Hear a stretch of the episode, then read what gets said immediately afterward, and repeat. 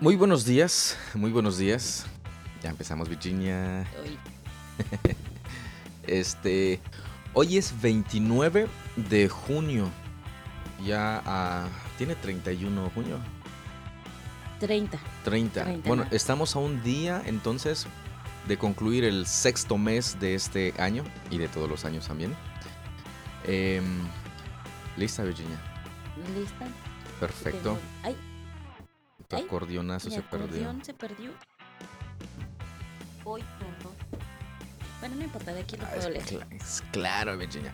Bueno, este, bueno, Vicky nos va a decir cuáles son las lecturas correspondientes al día de hoy. Hoy iniciamos con, con Josué. Así es. Vamos a leer Josué 1, Salmo 120, 121 y 122, Isaías 61 y Mateo 9. Perfecto, muchas gracias. Esa es la lectura que nos corresponde el día de hoy. Ahora sí, son bastantes, bueno, tres salmos. Están pequeñitos. ¿Están chiquitos? ¿Ya los, ya los Ya revisaste? los revisé, están, Ah, están ok. pequeños. Perfecto. Y por eso vas a leer tú también otra vez. ¿verdad? Ajá. No, no, no. no. A ¿No veces vas a para que leer? descanses, sí voy a leer. Ah, bueno, conste. Para que descanses tu voz. Ay, sí. Ah, sí, ya le puse los plugins otra vez. Virginia, recuérdanos qué es lo, cuáles son las recomendaciones. Orar, observar, preguntar, anotar, investigar y aplicar. Perfecto, muchas gracias. De nada. ¿Ya estás lista? Sí, ¿Ya tienes Sí. tu cafecito listo? ya hasta me lo tomé. Virginia.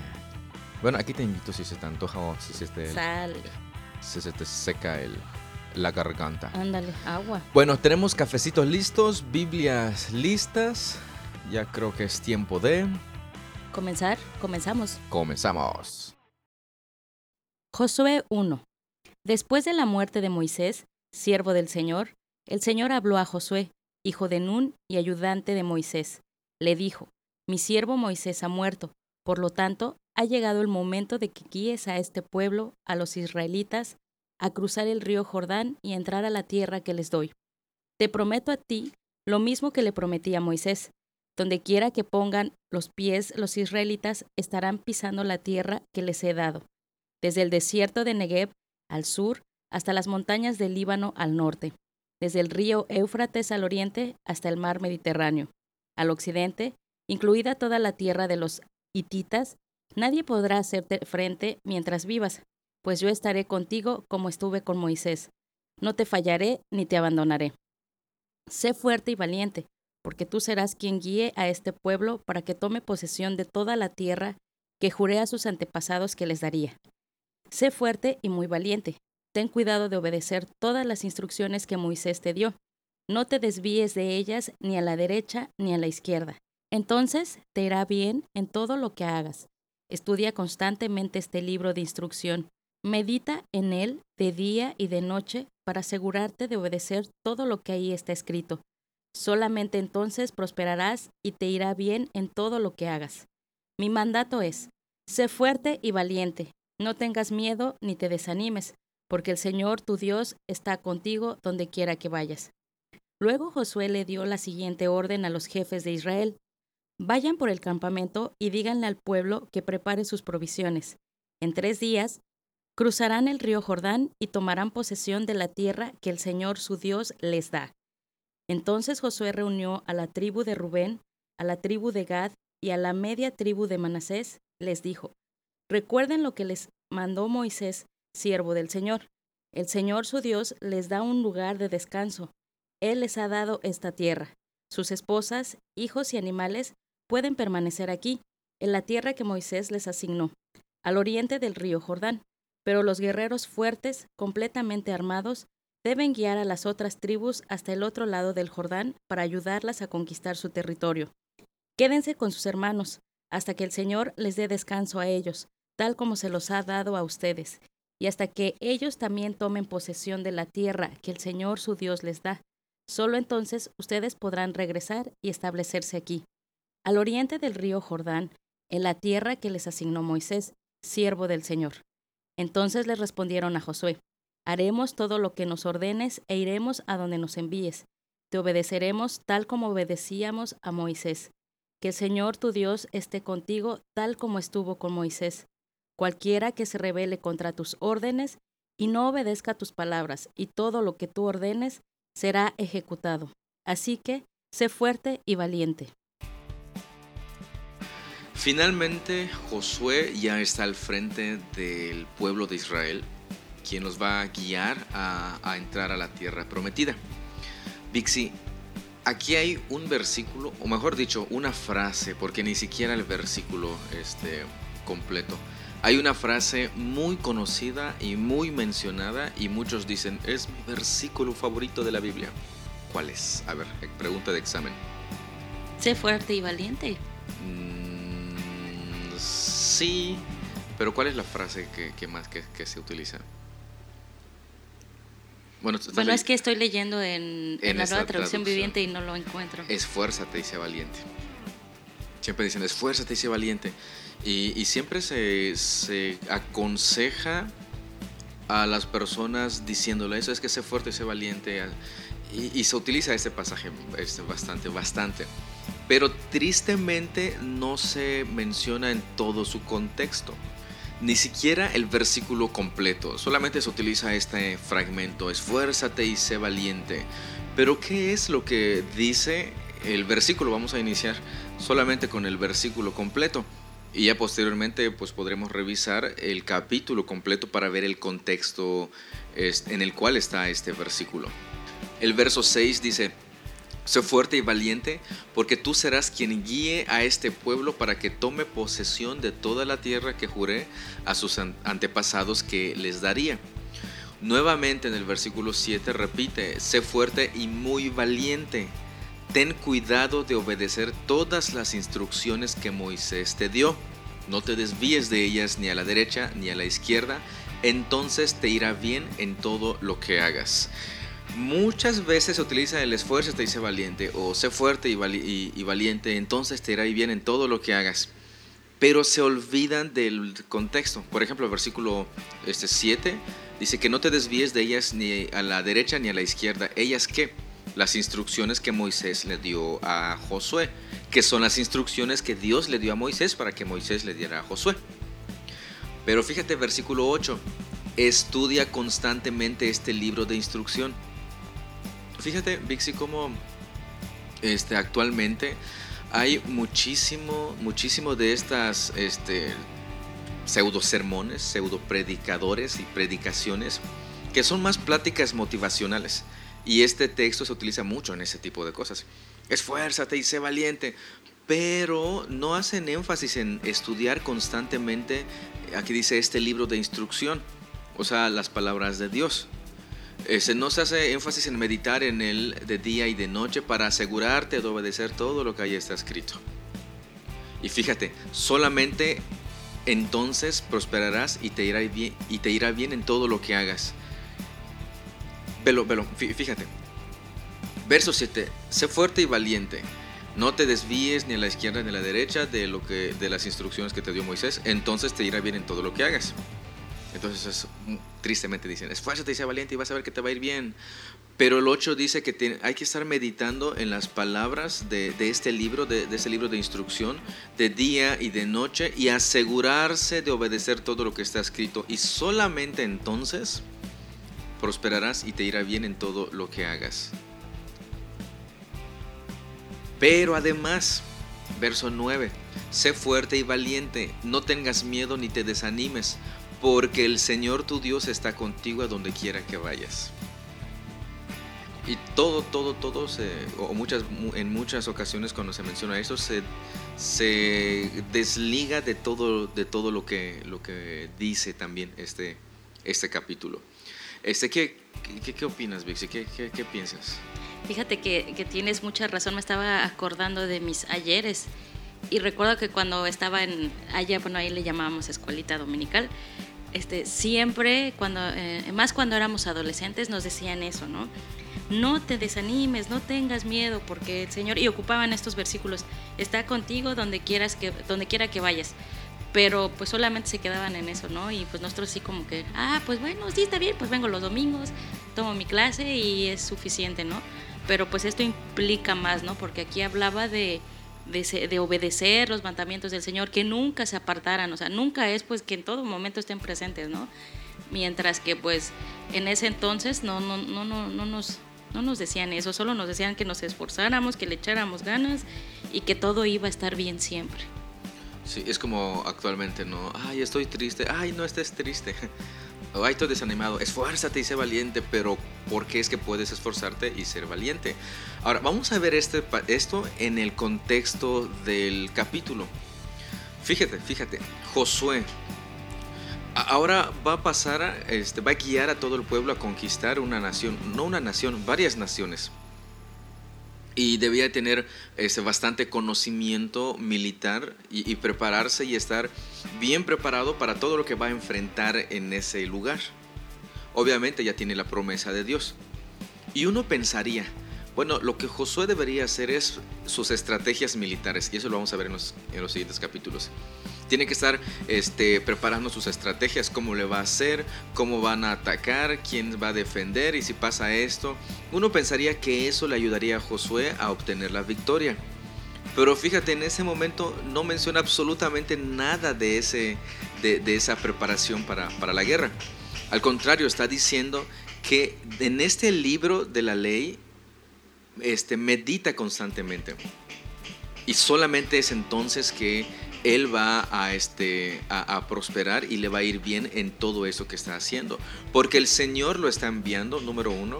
Porque el Señor lo ha comisionado, número, número dos. Y porque el Señor está con él, número tres. Salmo 120. Llevé mis problemas al Señor, clamé a Él y respondió a mi oración. Rescátame, oh Señor, de los mentirosos, de todos los embusteros. Ay, lengua engañosa, ¿Qué hará Dios contigo? ¿Cómo aumentará tu castigo? Te atravesarán con flechas afiladas y te quemarán con brasas encendidas. ¿Cuánto sufro en el lejano Mesec? Me duele habitar en el distante Cedar. Estoy cansado de vivir entre personas que odian la paz.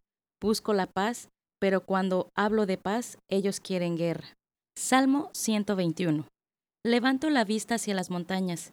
¿Viene de ahí mi ayuda? Mi ayuda viene del Señor, quien hizo el cielo y la tierra. Él no permitirá que tropieces, el que te cuida no se dormirá. En efecto, el que cuida a Israel nunca duerme ni se adormece.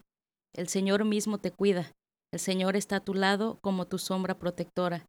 El sol no te hará daño durante el día, ni la luna durante la noche. El Señor te libra de todo mal y cuida tu vida. El Señor te protege al entrar y al salir, ahora y para siempre. Salmo 122. Me alegré cuando me dijeron, vayamos a la casa del Señor. Y ahora aquí estamos, de pie dentro de tus puertas, oh Jerusalén. Jerusalén es una ciudad bien construida, sus murallas compactas son impenetrables. Todas las tribus de Israel, que son el pueblo del Señor, peregrinan hasta aquí, vienen a dar gracias al nombre del Señor, como la ley requiere de Israel. Aquí están los tronos donde se emiten los juicios, los tronos de la dinastía de David. Oren por la paz de Jerusalén. Que todos los que aman a esta ciudad prosperen. Oh Jerusalén, que haya paz dentro de tus murallas y prosperidad en tus palacios. Por amor a mi familia y a mis amigos diré, que tengas paz. Por amor a la casa del Señor nuestro Dios, buscaré lo mejor para ti, oh Jerusalén.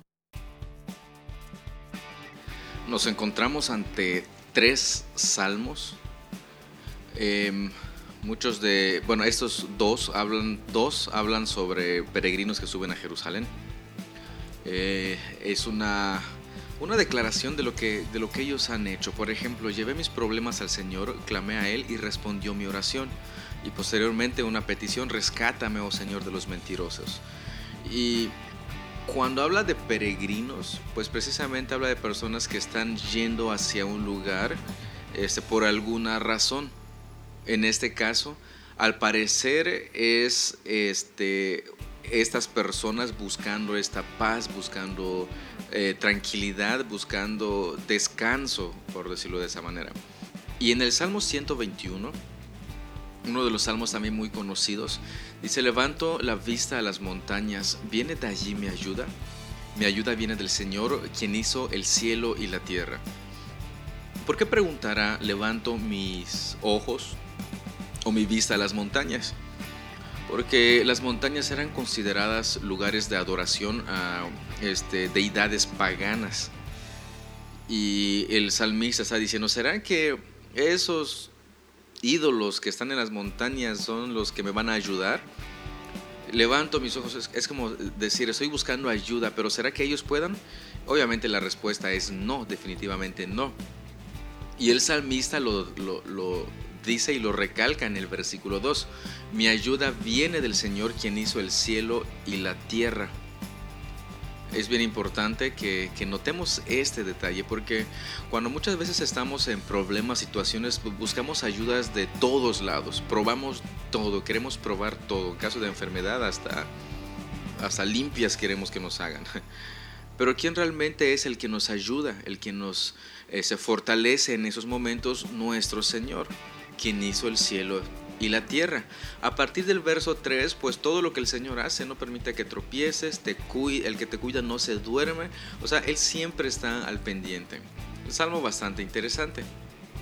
El Salmo 122, de igual manera, habla de estos peregrinos que están subiendo a Jerusalén, que están yendo a Jerusalén. Y el primer versículo dice, me alegré cuando me dijeron, vayamos a la casa del Señor. ¿Cuántos de nosotros nos alegramos y nos emocionamos o estamos contentos cuando vamos a la casa del Señor? Bueno, es importante hacer una pequeña aclaración. Cuando aquí habla de la casa del Señor se está refiriendo al templo. Y templo como el que está mencionando aquí el salmista ya no hay, ya no existe.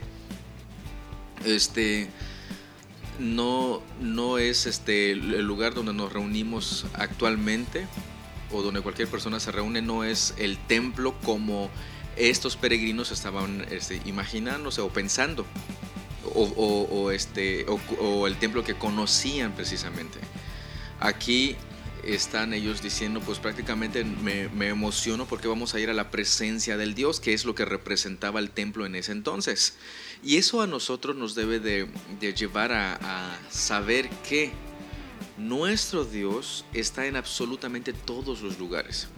Si bien nos reunimos en un lugar como comunidad para que juntos, en armonía, congregándonos, así como la palabra de Dios dice, podamos alabar a Dios juntos y en comunidad, en comunidad, eso debemos de desearlo y alegrarnos bastante por hacerlo. Hay quienes dicen, no, pues yo aquí en mi casa con Dios y yo, Él sabe, conoce mi corazón. Sí, definitivamente. Y, y, eso te debe dar más miedo porque si no te estás congregando, porque dices que Dios conoce tu corazón y mejor aquí en tu casa, no estás obedeciendo sus mandatos, o al menos uno de sus mandatos. El estar en comunidad. ¿Cómo vas a amar a otro? ¿Cómo vas a servir a otro? ¿Cómo vas a perdonar a otro si no te reúnes? ¿Cómo vas a este, dar testimonio de, lo que Dios ha hecho en tu vida si no te reúnes. Entre un montón de cosas, entre un montón de cosas ese que podemos nosotros ver. Vixi, algo que nos quieras comentar. Bastante interesante eso, eso que dices, ¿no? Que, cuán importante es el, el, reunirnos en comunidad y, y es bien cierto, a veces no lo no lo tomamos mucho en cuenta o decimos, ah, no pasa nada, ¿no? Pero es realmente importante y el Señor mismo por eso lo puso, ¿no? Para que, como dices, pudiéramos amarnos, ser exhortados, ser este, animados, etcétera, etcétera, ¿no? No solamente es para ir y congregarse, sino para ser una comunidad que se ama, que se ayuda y demás. Exactamente, el unos a otros, pues implica comunidad y encontramos el unos a otros en muchas partes de la palabra. Así que pues vivamos en función de esa palabra de nuestro Dios, en función del Evangelio.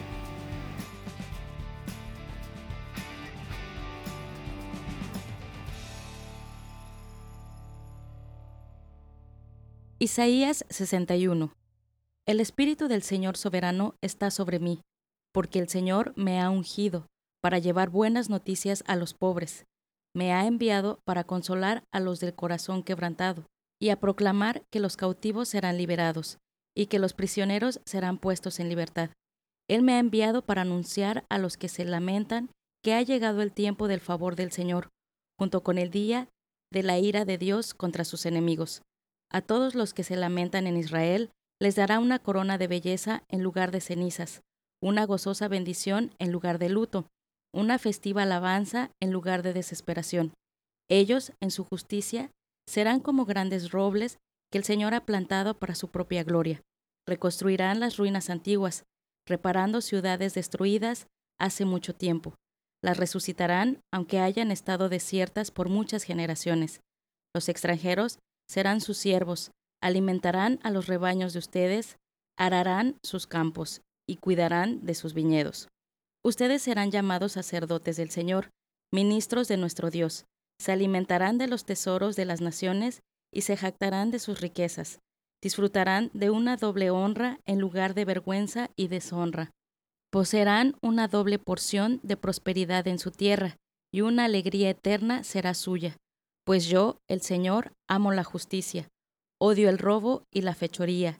Recompensaré fielmente a mi pueblo por su sufrimiento, y haré un pacto eterno con él. Sus descendientes serán reconocidos y honrados entre las naciones. Todo el mundo se dará cuenta de que es un pueblo al que el Señor ha bendecido. Me llené de alegría en el Señor mi Dios, pues Él me vistió con ropas de salvación y me envolvió en un manto de justicia. Soy como un novio vestido para su boda o una novia con sus joyas. El Señor soberano mostrará su justicia a las naciones del mundo. Todos lo alabarán. Su justicia será como un huerto a comienzos de la primavera, cuando brotan las plantas por todas partes. A ver, Virginia, este, pregunta de examen. ¿En qué momento, y te voy a dar una pista, Jesús menciona este capítulo? Al menos la primera parte de este capítulo.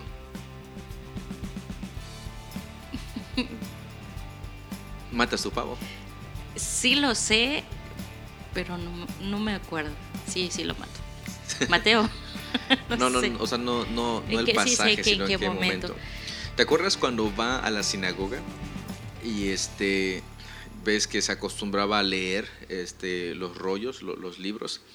Y pues él se levanta también y lee precisamente este e, este este pasaje, dice, encuentra este pasaje y lee en voz alta, dice, el Espíritu del Señor está sobre mí y me ha ungido para llevar las buenas nuevas a los pobres, para consolar a los de corazón quebrantado, a proclamar libertad a los cautivos, a poner en, este, libertad a los presos, etcétera, etcétera. Y dice la narración que él cierra el, libro o enrolla el rollo, más precisamente, más preciso ese, ese punto. Y toda la, la, congregación, todos los de la sinagoga se quedan viendo, así como que esperando qué es lo que qué más va a decir. Y la frase que dijo Jesús es, ¿te acuerdas? ¿No? Hoy se ha cumplido esto, esta, esta profecía con Jesús. O sea, esa profecía se está cumpliendo. Y es cuando se, así como que se alborotan y, arremeten en contra, eh, en contra de, Jesús, muchos, muchos de ellos. Este, pero es un, un pasaje mesiánico que nos recuerda precisamente lo que el Mesías iba a hacer, lo que, lo que el Mesías hizo, y cuando él leyó este pasaje, pues dijo, se está cumpliendo esta profecía en mí. En otras palabras, él estaba diciendo, yo soy el Mesías, el Mesías, yo soy este ungido del Señor. Bastante interesante. Hay quienes dicen, Jesús nunca dijo que era Dios. ¿Cómo no? Todo el tiempo se la pasaba diciendo, demostrando y dando testimonio de eso. Algo que nos quieras comentar, Vixi que ahora que volvamos a leer el Nuevo Testamento voy a poner más atención porque sí lo había escuchado y sí lo había visto, pero no de esta manera y es bastante interesante, ¿no? Yo sé que se, han, se habían cumplido todas las profecías, pero esta en específica no, no le había puesto atención. Lucas 4, 18, Virginia, ¿qué dice? El Espíritu del Señor está sobre mí porque me ha ungido para llevar la buena noticia a los pobres, me ha enviado a, a proclamar lo a proclamar que los cautivos serán liberados, que los ciegos verán, que los oprimidos serán puestos en libertad y que ha llegado el tiempo del favor del Señor.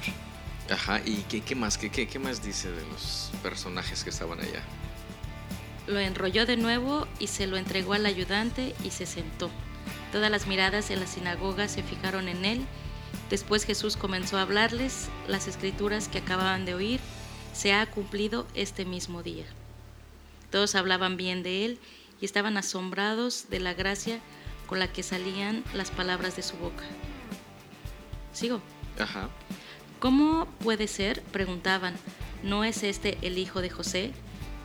Entonces Jesús les dijo, seguramente ustedes me citarán el proverbio que dice, médico, cúrate a ti mismo, para decirme, haz milagros aquí en tu propio pueblo como los hiciste en Capernaum. Pero les digo que la verdad, a la verdad, ningún profeta es aceptado en su propio pueblo. Ok, hasta, hasta allá. Fíjate que sí entendieron precisamente qué es lo que estaba diciendo Jesús, porque dice, conocemos a tu papá. Y más adelante van a decir, el Mesías, pues nadie sabe de dónde vino. Bueno, ¿es verdad eso que nadie sabe de dónde vendría? No, en todas las escrituras vemos de dónde, incluso cuando los, los sabios de Oriente llegan y le preguntan este, a Herodes, ¿dónde está el niño? Y Herodes le pregunta a los escribas, a, los este, maestros de la ley, ¿en dónde dice, de dónde dice que vendría este niño? Y le dicen, de Belén, ellos habían entendido perfectamente lo que Jesús estaba diciendo.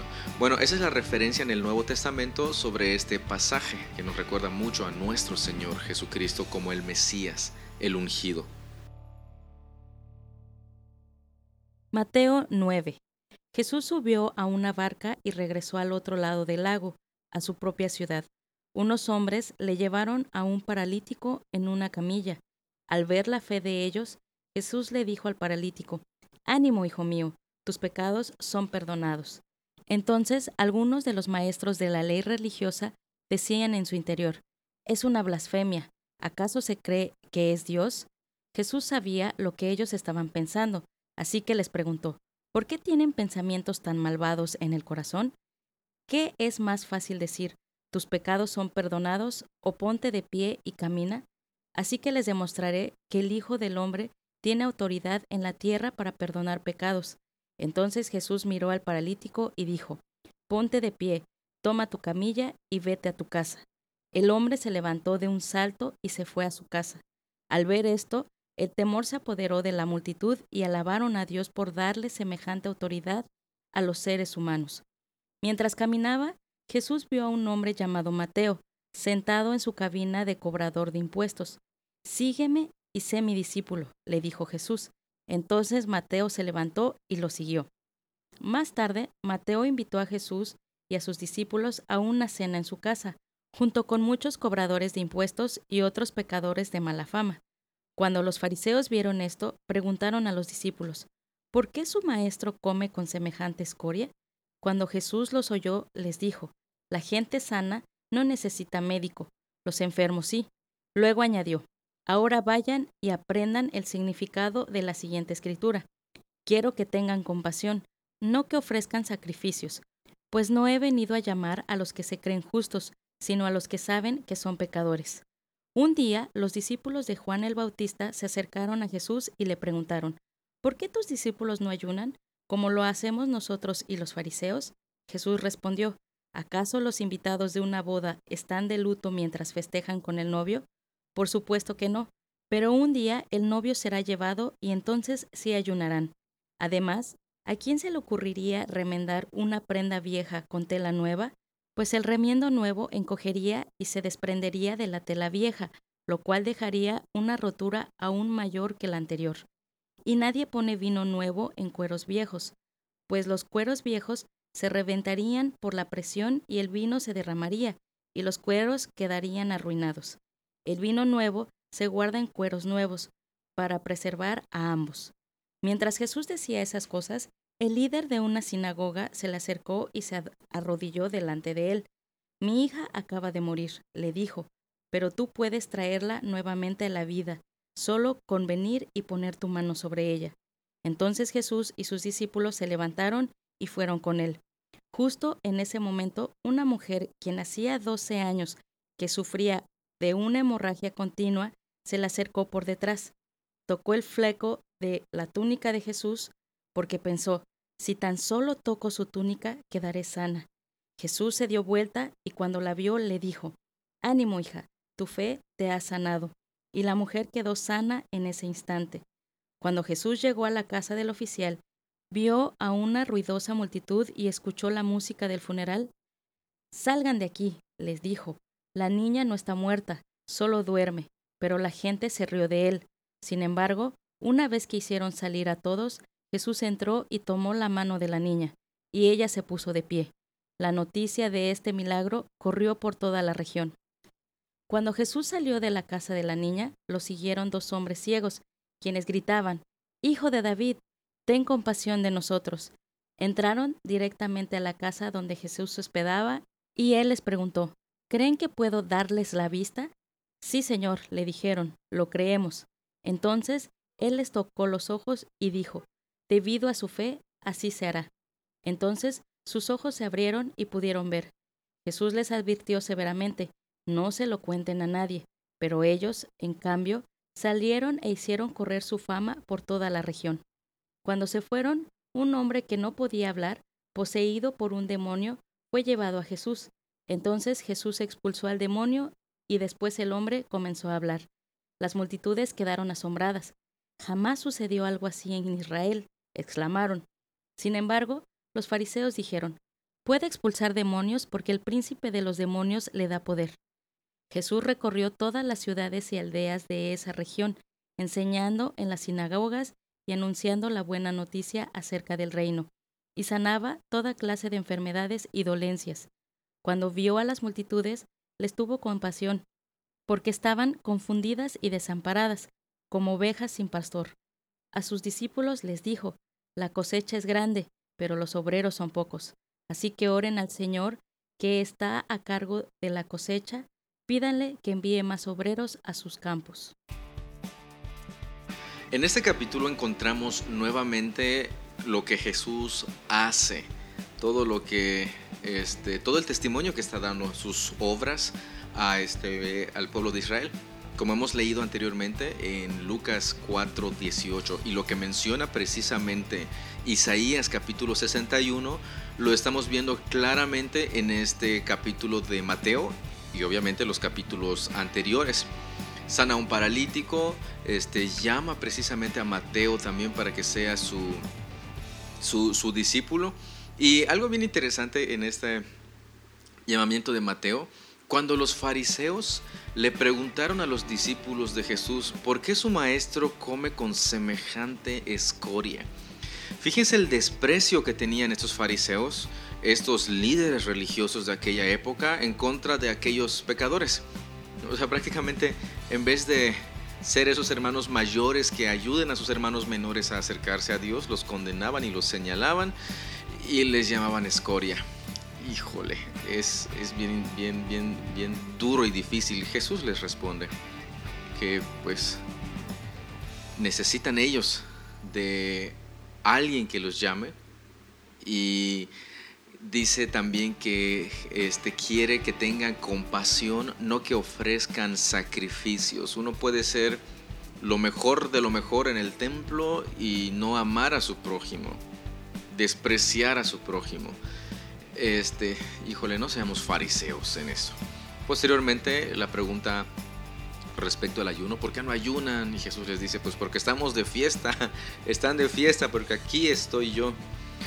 Después, este, sana a, la hija de un líder de la sinagoga, creo que Jairo se llamaba, se llama este personaje, no sé si era otra niña o creo que es la misma, la hija de Jairo. Y este, pues no la sana, la, revive. La, revive, la resucita a, ella. Posteriormente a dos ciegos y este al final le dice a los discípulos que pidan, oren a Dios para que Dios les mande más obreros, porque son pocos los obreros y la cosecha es grande. Fíjense, justamente lo que leíamos en Lucas, lo que leíamos en, en Isaías, pues lo estamos viendo aquí en este libro de, de Mateo, el cumplimiento de esas profecías acerca del Mesías.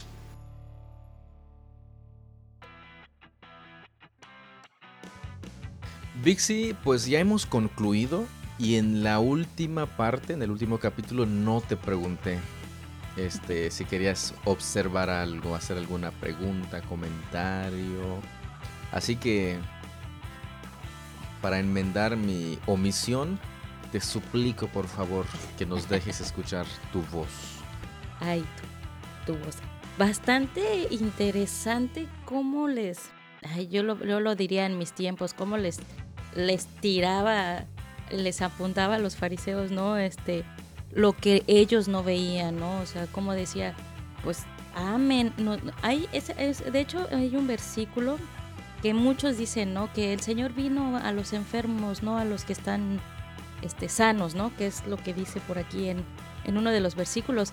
Pero ciertamente, ¿no? Como tú decías, ¿cuántas veces nosotros amamos a nuestro prójimo, les ayudamos, les proveemos, les amamos, les exhortamos, etcétera, etcétera, les compartimos el Evangelio, ¿no? Porque no solamente es este apoyo de, de otras eh, eh, cuestiones, sino especialmente del Evangelio, ¿no? ¿Cuántas veces compartimos y solo decimos, es que el Señor vino al, a hablarle a los, a los enfermos, pero nosotros, ¿en qué contribuimos con compartir el Evangelio no, a otras no, personas? no te entendí. Es, es que creo que afirmaste que hacemos esto o que no hacemos esto. No, que no lo hacemos. Ah, porque, bueno, ahora vamos a escuchar el audio otra vez. Porque parece que dijiste que no, que, que, que sí, que sí lo hacemos.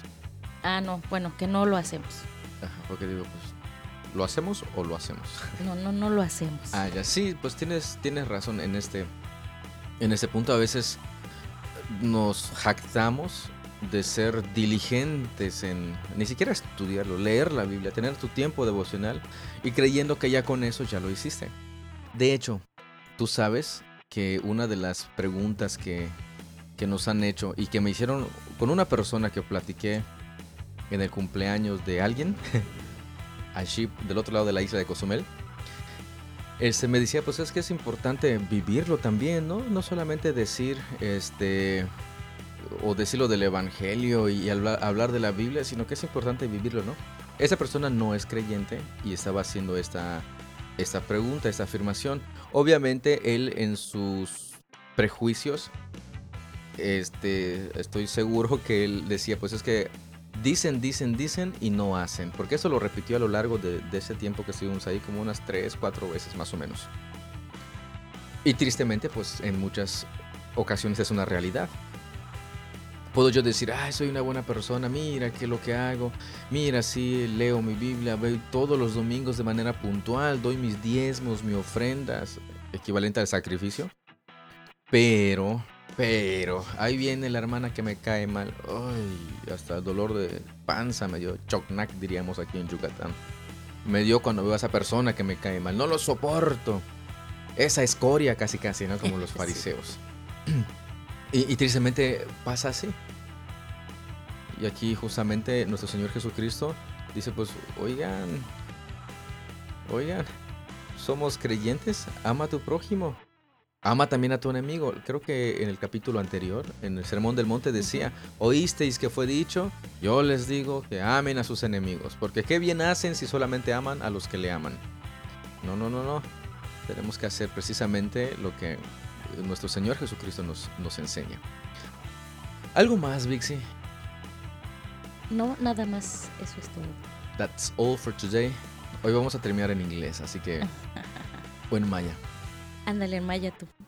Ahorita so... ya no sé, ya no me sé No más. Oye, hoy es el día 180. 180 Sí. días de lectura bíblica, perfecto. Ahí vamos, ahí vamos. Ya, ya- ya vamos más de la mitad del 300. Es No, no sacaste la mitad del faltan- faltan tres días. 365. Tres días Tres- para la mitad. Ver, Tres vamos días, a- dos días y medio. Voy a sacar mi calculadora científica para hacer esta operación porque mis Dos días y matemáticas... medio. Dos días y medio. ¿Viste? Sí, soy buena en matemáticas. Que estoy media oxidada es otra cosa. Toda una Einstein. No, tampoco. Einstein. Pues nos despedimos. Este, no sin antes agradecerle por su tiempo, por su atención. Dios los bendiga un montón. Cuídese también usted un montón. Nos estamos escuchando el día de mañana. Hasta mañana. Hasta luego.